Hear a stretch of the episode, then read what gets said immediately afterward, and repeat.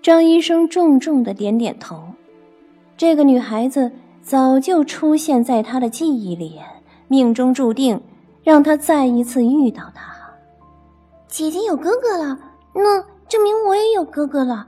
我要进去把姐姐叫醒，让她知道自己有哥哥了。乖，监护室进不去，姐姐现在需要安静。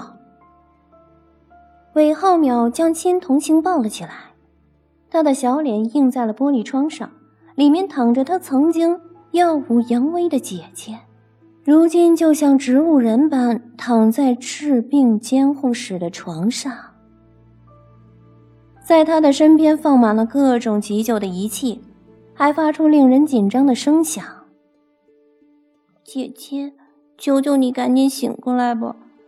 我有特大好消息要告诉你，你终于有哥哥了，是一位救你的哥哥，他长得就像伟哥哥一样帅耶！姐姐，快醒过来吧，姐姐。狐狸眼的神色中寄托着希望。既然张主任能救活女儿，他一定能让她醒过来。张主任，求你再为童灿做一次催眠吧，也好让他知道，大家都在为他着急。也许他很快就能醒过来了。好。那我就再为他做一次催眠。张主任点点头，掏出口袋里的怀表，轻轻的转动起来。时间、地点、空间都变了，转瞬来到了南部山区。当金童灿的手离开岩板的时候，韦浩淼拼命拉住他摇摇欲坠的身体。恨不得将所有的力量都凝聚在此，大叫：“金童灿，既然你选择来攀岩，就要做好心理准备，把恐高这个魔鬼彻底扔掉了。你现在已经身处半山空了，一切庞大的东西都在你的脚底下变得渺小了。你是很了不起的，知道吗？来啊，不要怕，快抓住岩板，让我们一起到达山顶。我头晕眼花，呼吸困难。”严重缺氧，我已经没有力气了。他感觉到身体变成了一滩水，正慢慢的流淌到四面八方，再也聚拢不成人形了。或许这就是所谓的灵魂出窍。不想死，你就往上爬。你不是想守护金氏一百年吗？来啊，只要到达山顶，你就能达成这个宏大的愿望。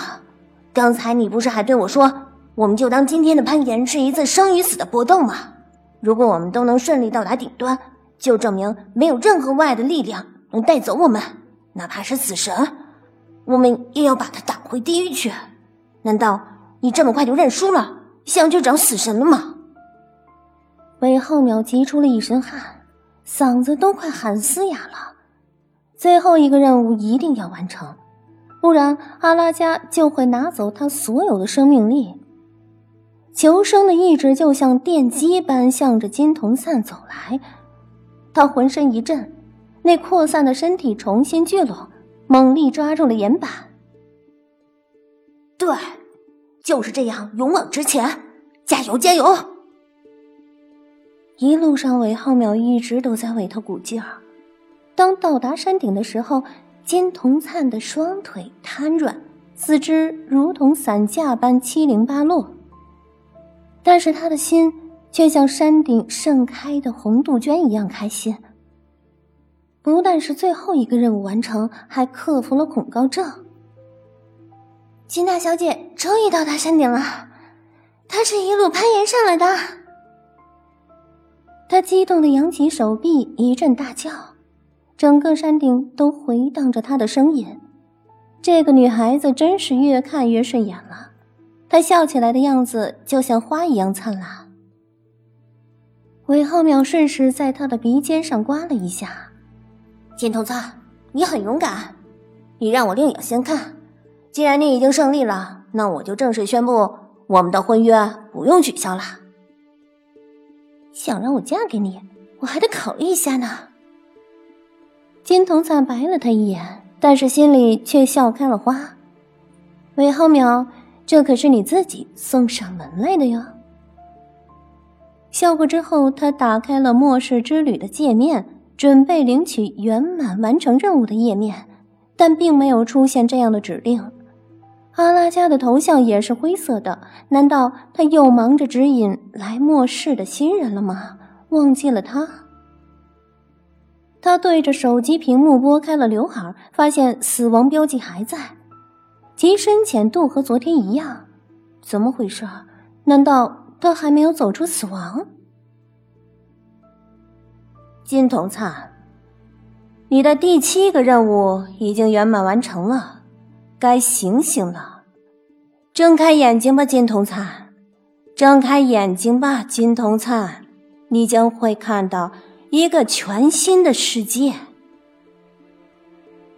这个空旷的声音好像从很遥远的地方传过来的。金童灿疑惑的站了起来，但那轻飘飘的身体就像是一件衣服飘出了南部山区的山头。金童灿，醒过来吧，快醒过来吧！他循着这个声音寻去。一路穿过很多黑夜白天，都在快镜头般飞逝而过。最后，他来到了一家医院。他看到重病监护室里，他平行的身体正静静的躺在一个洁白的世界里。他的脸上、身上插了许多管子，周围摆满了急救的仪器。一个端着托盘的护士从他的身上穿梭而过。他吓得吐出了一口凉气，难道他已经死了？为什么他做完了所有的任务，死神还是安排他死了？为什么？到底哪个环节不对？他拼命回想自己是怎么死的，他的身体出现了一阵剧烈的反弹，就像是刚做完一次身体的电击，将他迟钝的脑细胞全部激活。一些画面如雨后春笋般的浮现出来。